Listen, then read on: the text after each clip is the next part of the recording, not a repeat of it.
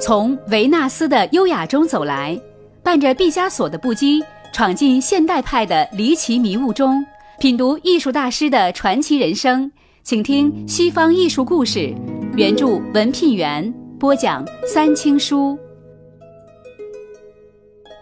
油画的发明者，在文艺复兴时期，这个西方艺术史，尤其是绘画史上，它有两个中心，一个呢是意大利，另一个呢就是尼德兰。在艺术的内容与形式上。这个尼德兰艺术与意大利艺术有着截然不同的特点。我们今天在讲油画的发明者之前，先普及一下地理知识。呃，尼德兰实际上就是荷兰，它是这个 Netherlands 的译音。我们平时所说的荷兰只是尼德兰的别称。与尼德兰同荷兰相关的。叫弗兰德斯，尼德兰、荷兰与弗兰德斯是三个有趣的概念，他们的名字有着深远的历史渊源。其中，尼德兰的名字最古老，使用的范围也是最大的。它大概包括了荷兰与弗兰德斯这两部分，荷兰在北，弗兰德斯在南。这三部分在西方艺术史上都有着相当重要的地位。例如，咱们要讲的这个油画的发明者，他叫凡艾克兄弟，他们是尼德兰艺术的代表，也是油画技法的发明者。而这个大名鼎鼎的鲁本斯，则被称为弗兰德斯的鲁本斯。伟大的梵高，则是荷兰画家。不过，这几个概念并不是严格划分的，就像他们所居的地区经常。重叠一样，艺术家们有的时候属于这个地区，呃，有的时候呢，他也会属于另一个地区。所以，就像艾克兄弟这样的艺术家，你既可以说他是尼德兰的艺术家，也可以说他是弗兰德斯的艺术家。尼德兰的艺术在内容方面有一个响亮的称号，叫现实主义。它不同于主要是描绘什么宗教题材呀、神话题材呀，或者王公贵族这种绘画题材的意大利艺术截然不同。尼德兰艺术家们把他们的目光更多的投向了平民百姓。形式方面，尼德兰艺术家的作品既没有威尼斯画派的那种堂皇色彩。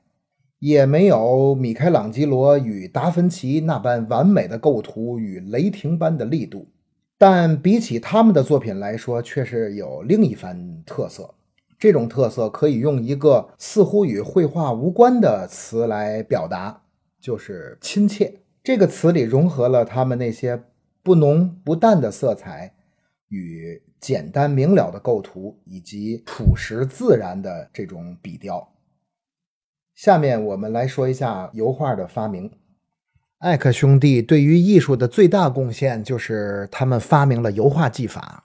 在此之前所用的方法多为淡彩，但淡彩画干得太快，这对于讲究慢工出细活的西方画家们来说是一种致命的弱点。于是他们便想找一种新方法，既有淡彩画的优点，又能去掉它的缺点。作为这种努力的人很多，但是都没有成功。到了凡艾克这里，他们终于找到了一种绝好的办法，配出了一种非常理想的调和剂。由这种调和剂与颜料配合使用，既能够有原来淡彩画的这种丰富的颜色表现，又可以使它干的既不快也不慢，既有充足的时间让画家慢慢的构思和绘画。呃，又不至于要把这个画板拿到太阳底下去晒干才能继续绘画。用他的这个神秘的配方画出来的画，就是现代油画的鼻祖，这也是世界上最早的油画。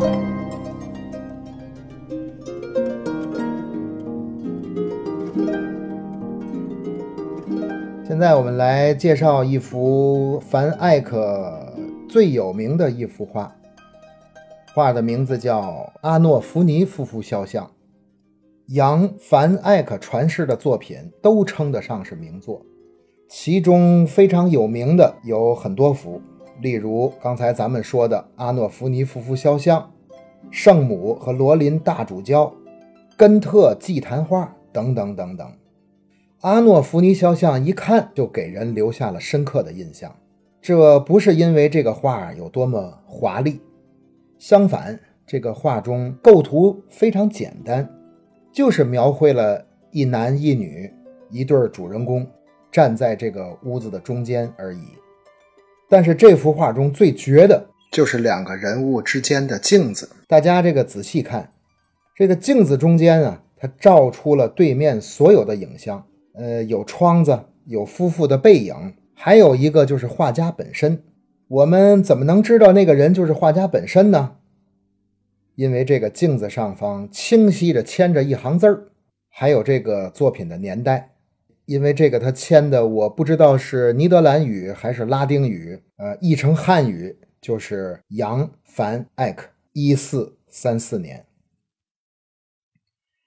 前面我们欣赏了很多画作，与这些艺术家相比，凡·艾克称得上是卓有特色的一个。第一个特色就是现实。我们可以看到这幅画所描绘的，既非神话中的人物，也不是像维纳斯、阿波罗等等的宗教题材，而是两个最普通的人，而且这两个人有名有姓。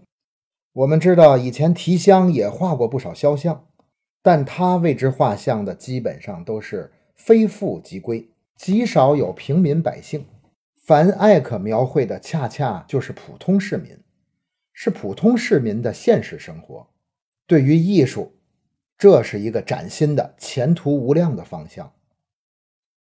第二个特点是，凡艾克在这里不仅描绘了普通人的现实生活，而且使这种描绘异常的精致优美。我们可以看到，画中的每一样东西都描绘的极为细致，例如那条长哈巴狗。它身上的每根毛都被画家细致的一笔一笔勾勒出来，几乎都可以说这不是一幅画，而像是照片。还有那结构相当复杂的吊灯，还有夫妇俩身上的衣服的每一条皱褶都被极为细致的描绘出来。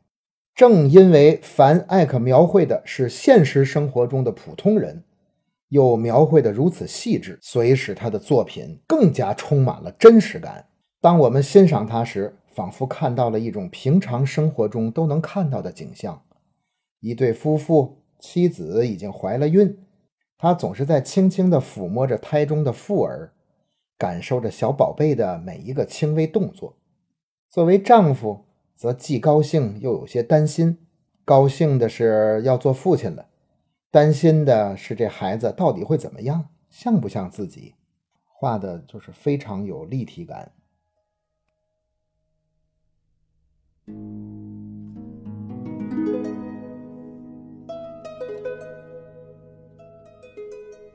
怎样能看到故事中的高清图片呢？请关注微信公众号“慧语西西”，绘画的绘，语言的语，西就是屈原最爱说的那个西了。欢迎大家继续收听下期内容。